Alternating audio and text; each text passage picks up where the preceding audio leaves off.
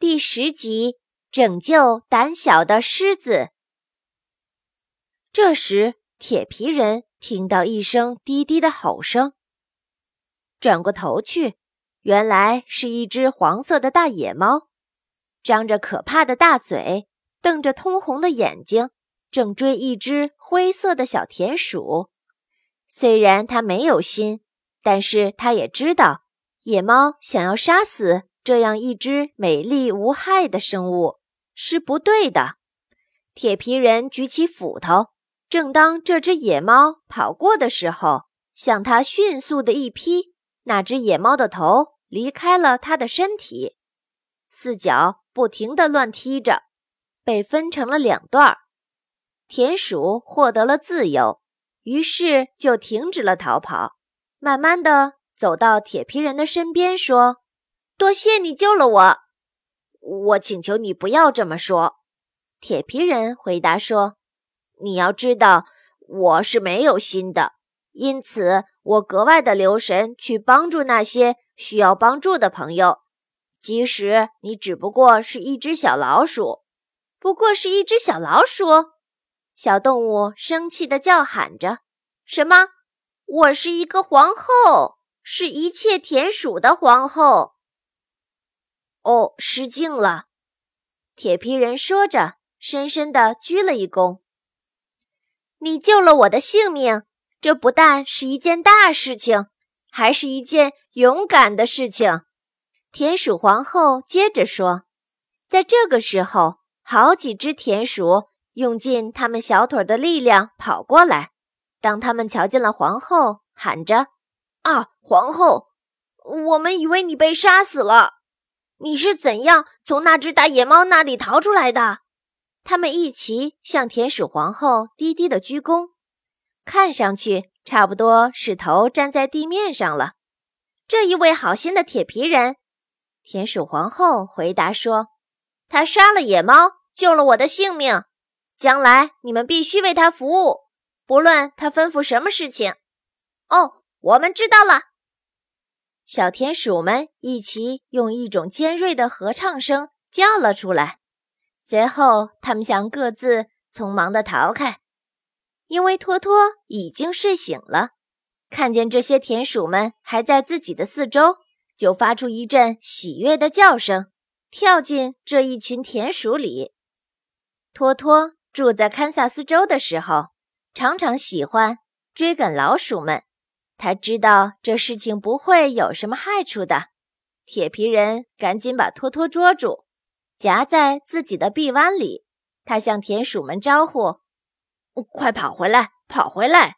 托托不会伤害你们的。”田鼠皇后从下面的草丛中抬起她的头来，用一种胆怯的声音问：“你能保证，嗯，它不咬我们吗？”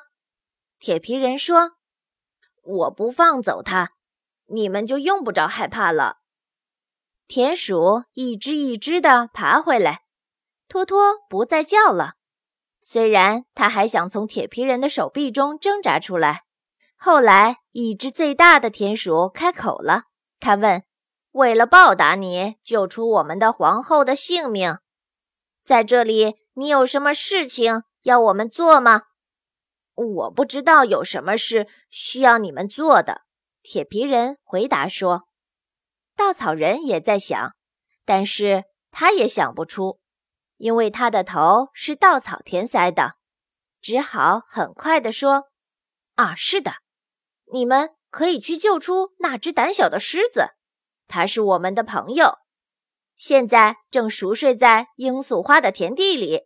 一只狮子。”田鼠皇后叫着说：“啊，它会把我们一起吃掉的！”哦，不，稻草人坚定地说：“这是一只胆小的狮子。”一只田鼠问：“真的吗？”他自己是这样说的。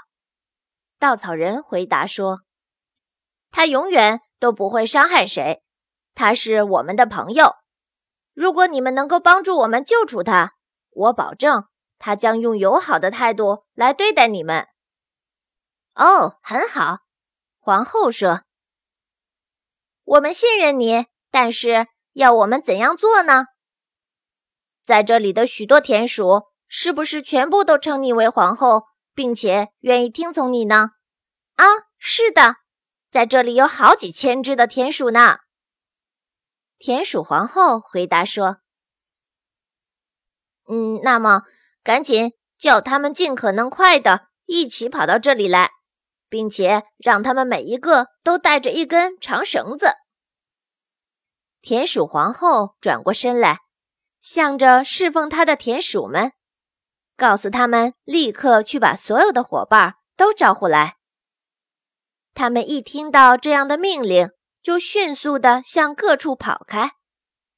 嗯，现在，稻草人对着铁皮人说：“你必须跑到河边的那些树林里，造一辆大车来运载狮子。”铁皮人立刻到树林里。开始工作，很快就用树木造成了一辆大车。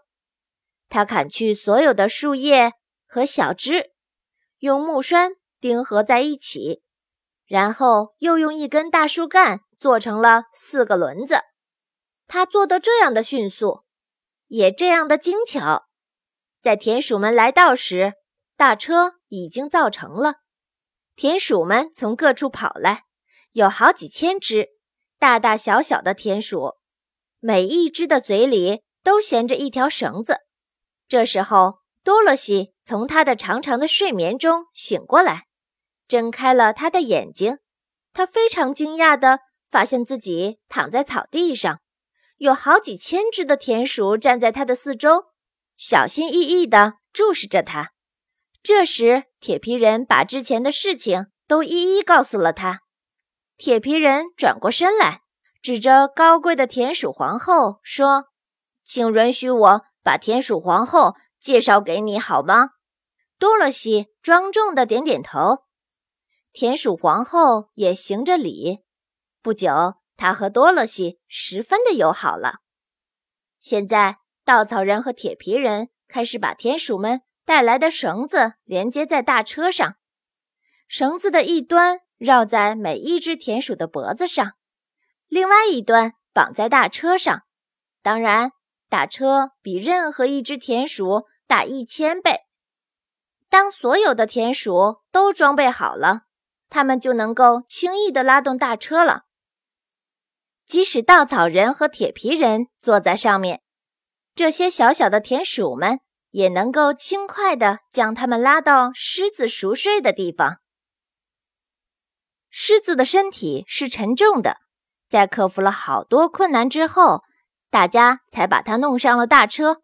于是，田鼠皇后急急忙忙地对她的百姓们发出拉的命令，因为她担心田鼠们在罂粟花田里耽误的太久了，它们也会睡着的。起初，这些田鼠虽然很多，却很难拉动这沉沉的大车。铁皮人和稻草人两个从后面推着，他们才能够尽快地向前走。不一会儿，他们把狮子拉出了罂粟花田，到了草地上。在这里，狮子能够呼吸到清新的空气，排出吸进去的毒素。